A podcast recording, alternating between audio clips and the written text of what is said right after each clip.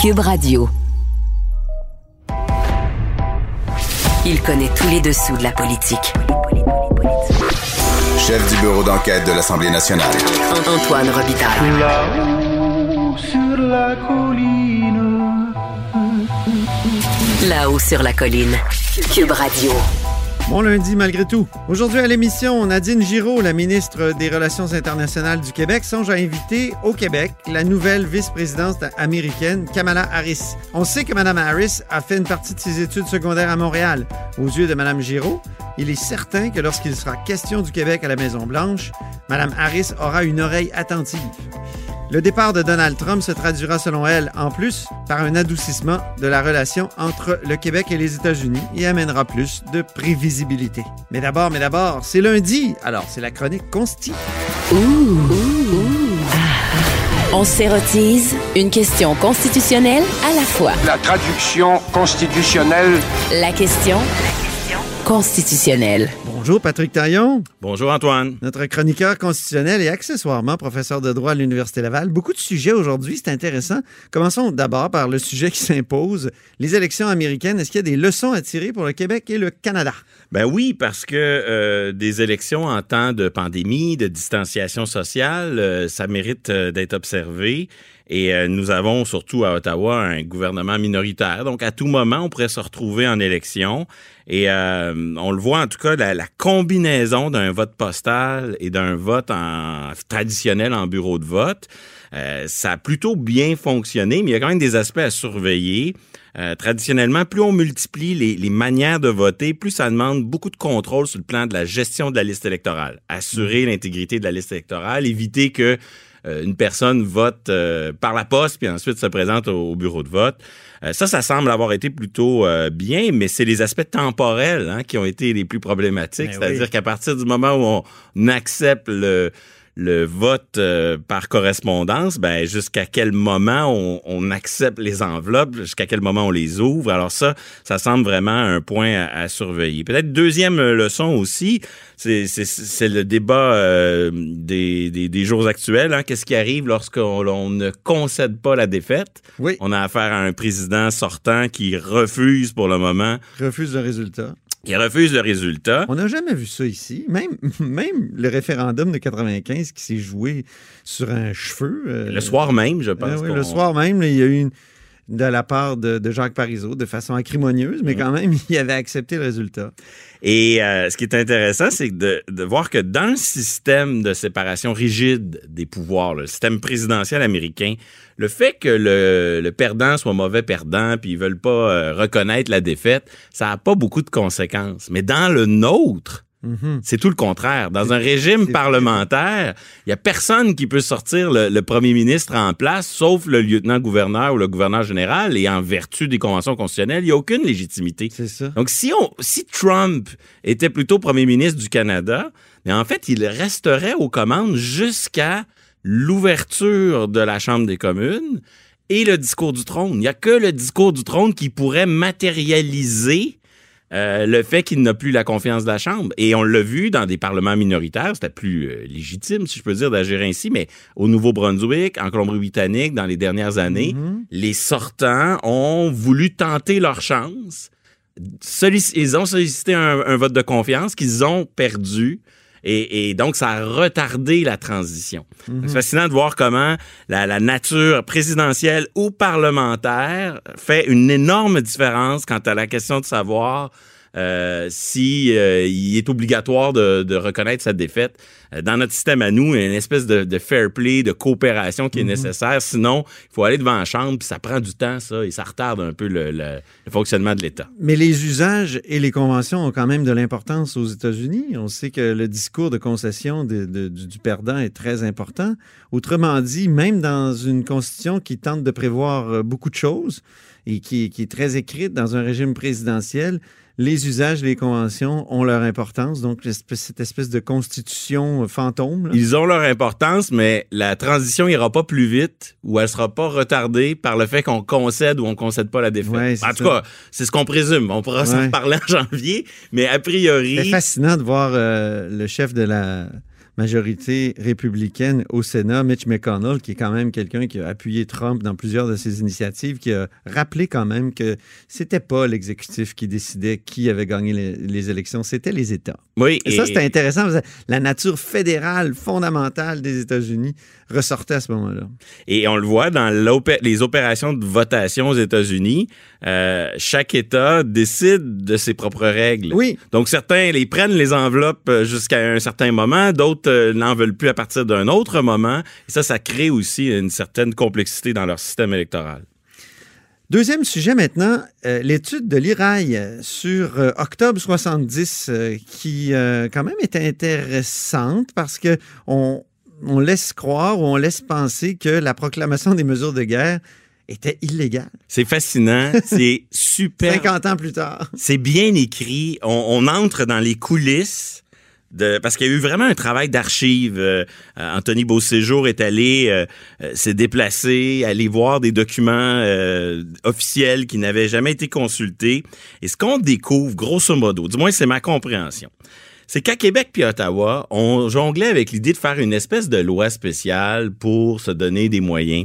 Puis à la dernière minute, ils ont plutôt ce qui était le projet de loi spéciale est devenu plutôt des règlements adoptés à la suite d'une proclamation prise sous, la loi sur les mesures de guerre.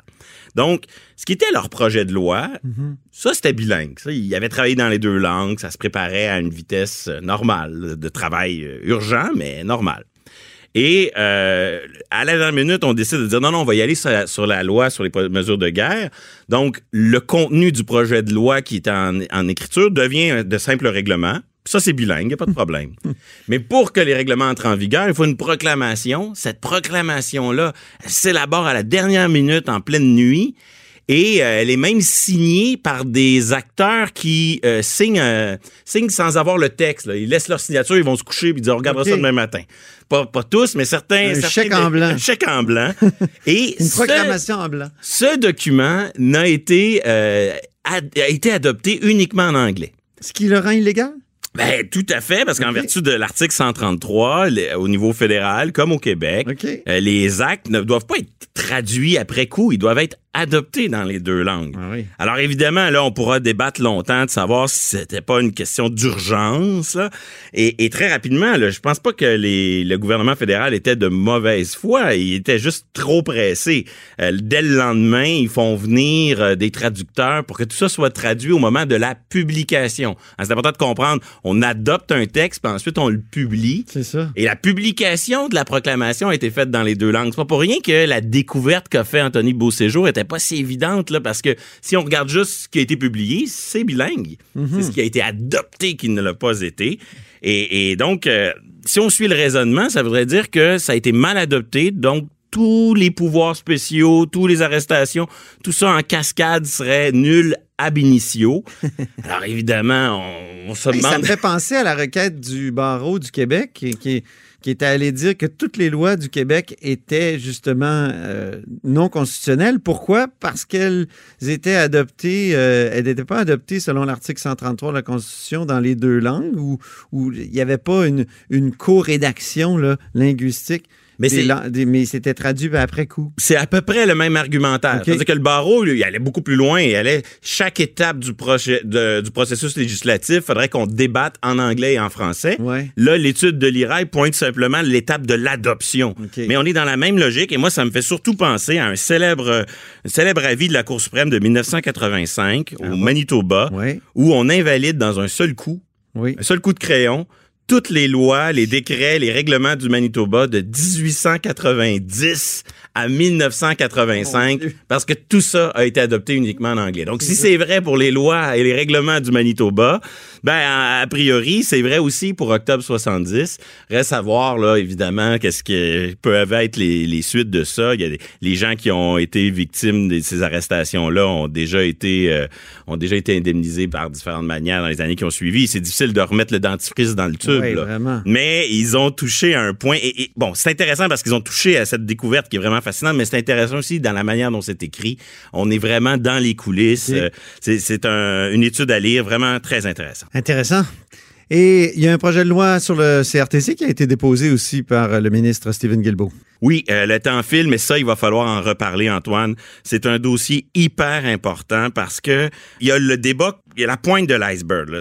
Il faut assujettir les GAFA. OK, ça, c'est consensuel. C'est Juste le titre Conseil de la radio-télédiffusion du Canada, là, c'est Ouais. déjà euh, dépassé un peu. euh. C'est le truc dont tout le monde parle. Ouais. Mais attention, c'est un dossier de souveraineté culturelle au, au plein, euh, dans tous les sens. Mais oui. Autrement dit, la, la- la souveraineté du Canada de assujettir ses GAFA à des règles, mais c'est aussi un enjeu de souveraineté culturelle dans qui au Canada s'occupe de la culture? Est-ce uniquement Ottawa? Est-ce Québec et Ottawa? Et là, euh, je le dis souvent, le partage des compétences, oui, c'est du droit, mais c'est aussi de l'action politique. Puis quand il y a un gouvernement qui se met à ratisser plus large, à occuper son champ de compétences, mais souvent, il éclipse l'autre. Et là, ce qui Oh. est en train de se passer, c'est qu'Ottawa est en train de mettre son pied à terre, puis de mettre son drapeau et dire la réglementation des grandes entreprises de diffusion sur l'Internet, ça va être mon affaire. Alors, Alors, que le comment Qué- le gouvernement ici, euh, Legault, Comment qui Québec va réagir? Comment Québec va réagir? Voilà un sujet consensuel. Je suis sûr que de Dominique Andelade à Pascal Bérubé, il y a moyen à l'Assemblée nationale d'avoir un très fort consensus. Comment Québec va jouer, occuper? On va sur la taxation, on a posé des gestes. Mais est-ce qu'on va regarder la parade et laisser Ottawa agir seul? Et comment on va s'impliquer? C'est un, dossier hyper important pour les prochains mois. On va, on va y revenir certainement. Hyper important pour le Québec euh, en général aussi. Hein? Mm. Mais euh, on a hâte d'en reparler avec toi. En attendant, ben, tu vas toi-même euh, témoigner au procès de la, de la loi 21 sur la laïcité. Oui, ça devrait être euh, fin de la semaine ou début de la semaine prochaine. Alors, j'ai un peu moins parlé de laïcité à ce micro cet automne euh, parce que je, je voulais éviter un peu le mélange des genres. Mais oui, j'ai été un peu comme euh, mon collègue Benoît Pelletier de l'Université d'Ottawa, euh, euh, mandaté pour produire une expertise. Dans mon cas, ça porte sur euh, le droit comparé des États européens Mhm. et des résultats fascinants. Je les, je les garde pour le tribunal, mais on en fera un sujet de chronique. Mais grosso modo, Pas sur, d'outrage au sur tribunal. 27, sur 27 dossiers qui sont rendus à la Cour européenne des droits de l'homme, on en a 23 où des restrictions euh, au droit de, porter des signes religieux ont été jugées valides. Donc, euh, on peut aimer ou ne pas aimer la loi 21, mais euh, de là à dire que le Québec est le seul exemple au monde à aller aussi loin, ben non, on voit qu'en Europe, La Cour européenne de justice, là, dont Oui. on parle. donc. on voit en Europe une succession de cas. Et ce qui m'a surpris le plus, on en reparlera, c'est les décisions dans le domaine de l'enseignement où le débat euh, se pose vraiment dans des termes très, très, très différents de ce qu'on entend ici dans l'espace public. Peut-être qu'on est plus européen que nord-américain dans ce cas-là, sur ce plan de, de la laïcité? Ben, comme le dossier de la liberté d'expression l'a montré récemment, les droits et libertés, il n'y a pas juste une façon de voir les choses et ça devient, euh, euh, si le Canada est une un, un pays euh, plurinational composé de plusieurs sociétés, ben, ça devient un enjeu si à l'intérieur de cette fédération-là, il y a, y y plusieurs façons de vivre l'équilibre des droits et libertés. Merci infiniment, Patrick Taillon, notre chroniqueur constitutionnel et accessoirement professeur de droit à l'Université Laval. Vous êtes à l'écoute de là-haut sur la colline.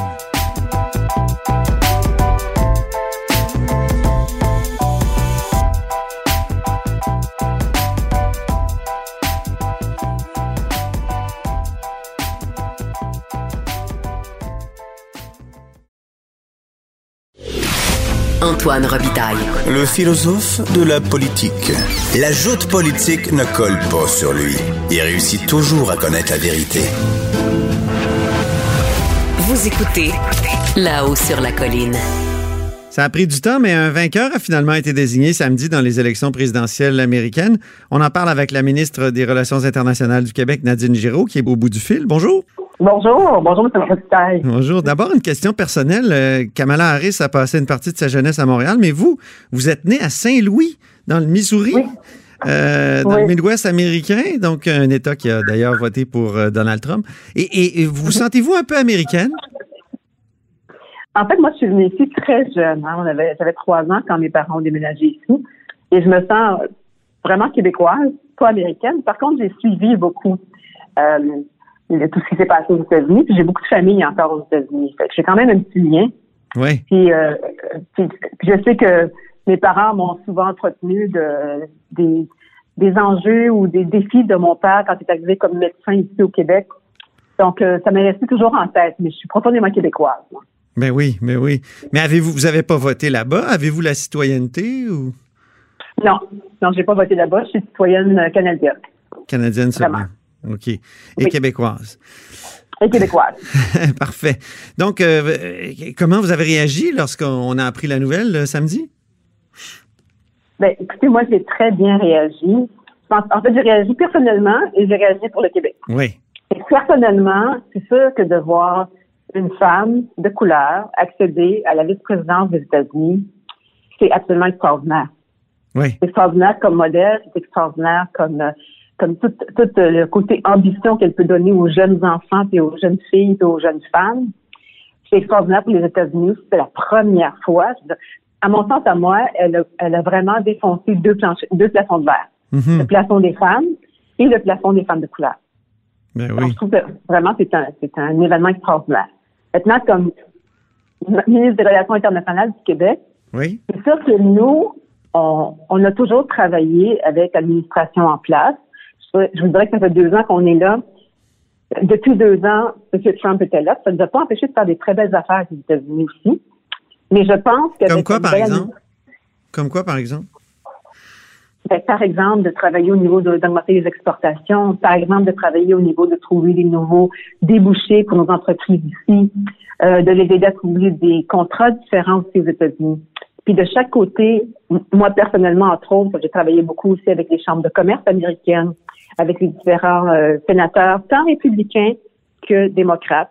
Donc, on, est, on était capable de tirer notre épingle du jeu, euh, dépendant des sujets qu'on avait à- à- à discuter. Mhm. Par contre, maintenant, la nouvelle élection, ce que ça va nous permettre, je pense, en tout cas, je pense que ça va plutôt calmer un peu euh, les relations. Je pense que ça va adoucir un peu le niveau des relations entre le Québec et les États-Unis. À, Euh, à quel, à quel titre? Parce que on sait que les démocrates peuvent être très protectionnistes, peuvent se montrer très protectionnistes à l'occasion. On se souvient de même Barack Obama qui avait dit qu'il fallait renégocier l'ALENA. Il l'a pas fait, mais il l'avait dit. Euh, je crois qu'au niveau du protectionnisme, je suis pas certaine qu'on va avoir beaucoup de, beaucoup de différences parce qu'effectivement, quelle que soit l'administration, il y a du protectionnisme. Et en plus, le COVID fait en sorte que ça exacerbe encore davantage la façon protectionniste de faire. Par Mhm. contre, ça va être beaucoup plus prévisible comme relation. On, on était toujours un peu sur le sur l'état de, de moment de surprise là, avec la- l'administration précédente, tandis que maintenant, je pense qu'on va avoir beaucoup plus de prévisi- prévisibilité dans la façon de faire les choses, dans les la façon de contacter, de, de faire les contacts aussi, dans euh, dans le, le, le je dirais le pas l'environnement, mais le l'ambiance qu'il va y avoir entre les dans les différents échanges. C'est là surtout qu'on va avoir une différence, d'après moi. Puis, mais pour le Québec, est-ce que ça change vraiment les choses? Par exemple, pour l'exportation d'électricité, euh, c'est au niveau des États que ça se que ça se règle. Est-ce que est-ce que ça peut changer quelque chose pour aider, par exemple, Hydro-Québec à faire passer ses fils pour aller livrer l'électricité euh, promise aux États du, euh, du Nord-Est? Penserais pas que ça va changer beaucoup de choses au niveau du Québec. Vous savez, on a, déjà 70 de nos échanges économiques euh, commerciaux qui sont avec les États-Unis. On a neuf bureaux là-bas. Euh, les États-Unis sont de loin notre plus grand partenaire économique et ça va se poursuivre. Puis au contraire, on veut augmenter davantage nos échanges économiques avec les États-Unis. Fait que ça va pas changer euh, vraiment le fait de, de notre relation commerciale avec les États-Unis, mais je pense que, ça, ce, que, ça va faire, en fait, c'est que ça va vraiment adoucir les échanges, comme je disais tout à l'heure. Mais au niveau des, des- de la façon de faire, il n'y aura pas des gros changements entre l'administration actuelle et l'administration pré- précédente au niveau commercial, j'entends. là. Oui, au niveau commercial. Puisqu'on parle de transition énergétique, euh, bon, on travaille déjà pour être la batterie du Nord-Est des États-Unis avec des, des compagnies comme Hydro-Québec, comme Autobus Lyon. Ça va déjà très bien tout ça. Donc, ça va continuer à se poursuivre. Faut pas oublier que M. Trump aussi demeure président euh, juste quelques semaines encore. Fait que là aussi, on va travailler à faire en sorte que la transition soit fluide. Mhm. Et Mais justement, avec son refus de reconnaître le résultat, est-ce qu'il n'y a pas un risque d'instabilité, des perturbations économiques, euh, politiques? Ben, écoutez, on, on, souhaite que ça va se faire de façon euh, constructive, je dirais, Oui. pour le bénéfice de tout le monde. C'est c'est ce qu'on se souhaite. L'avenir le dira, là.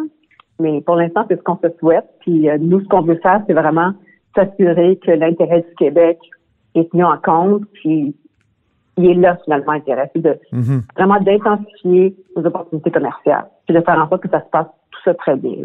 Comment on peut se préparer à l'instabilité, à- aux perturbations? Je sais que à chaque année, là, vous rencontrez vos chefs de poste. euh, Oui. et habituellement, ils viennent ici une fois par année. J'ai l'impression que ça va se faire euh, à distance. Mais quel genre de discussion vous avez avec euh, tous ces délégués? Là? Mais je vous dirais qu'à chaque année, effectivement, on les rencontre. Euh, cette année, ça va être virtuel. C'est la semaine prochaine, d'ailleurs, la rencontre avec tous les chefs de poste euh, partout à travers le monde. Mhm. Et on a beaucoup de discussions. L'année passée, on avait, on avait positionné beaucoup, beaucoup de discussions autour de comment on peut travailler ensemble, comment on peut, on peut mieux travailler tous les chefs de poste, par exemple, par continent, Mhm. euh, par secteur d'exportation, par, par secteur économique aussi. Vous savez, ça fait à peine un an et demi maintenant qu'on a lancé une vision internationale du Québec qui pousse sur un angle beaucoup plus économique, pour un virage beaucoup plus économique.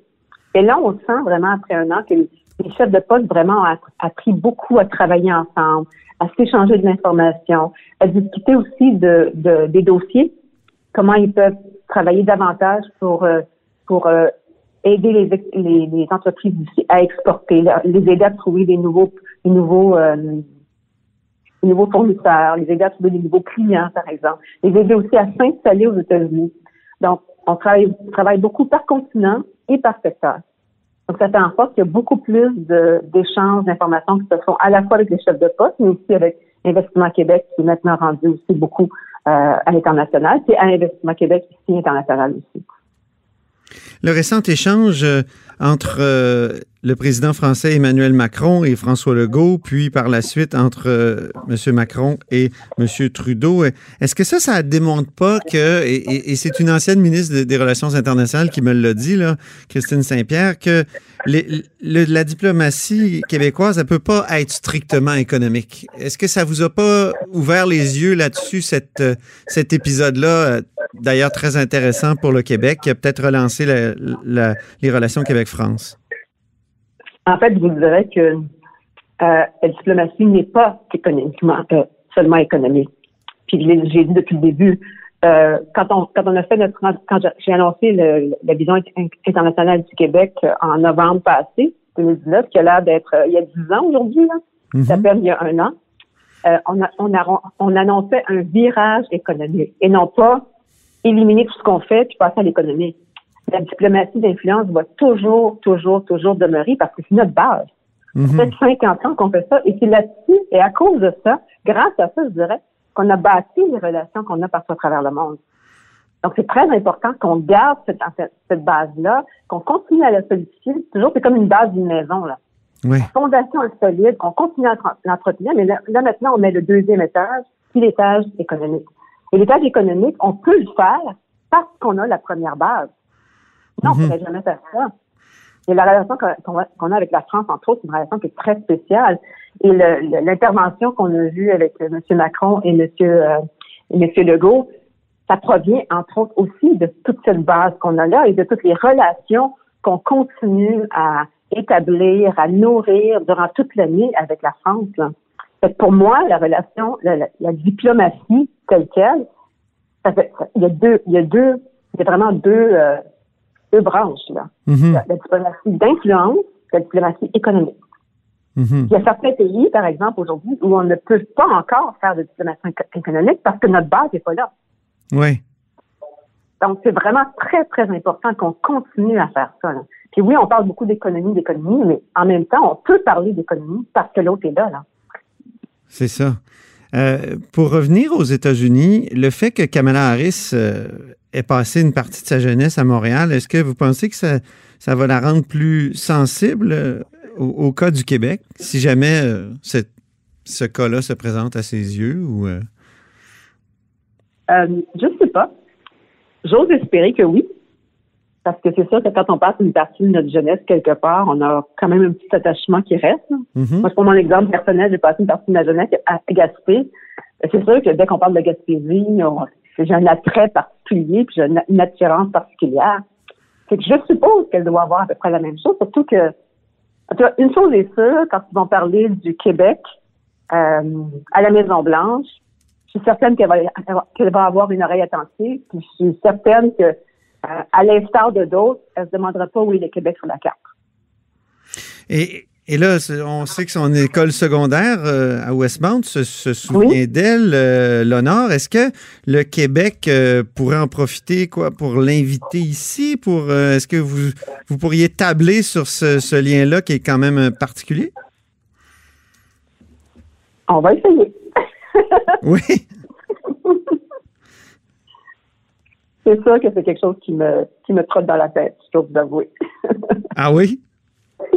oui, oui. En, en On va voir comment ça va se poursuivre, tout ça, là, évidemment, mais euh, c'est quelque chose qui me trotte dans la tête.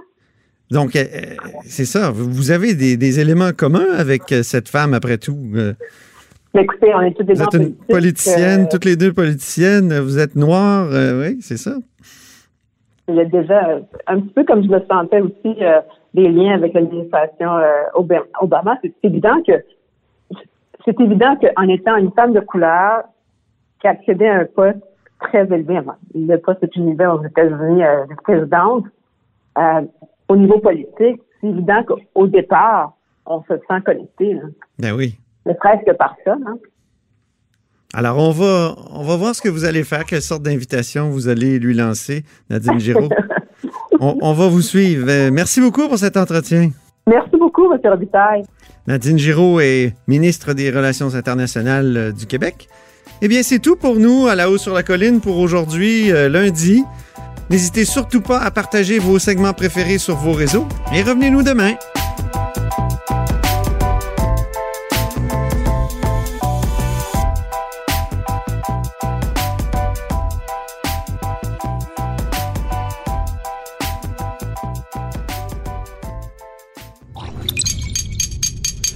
Radio.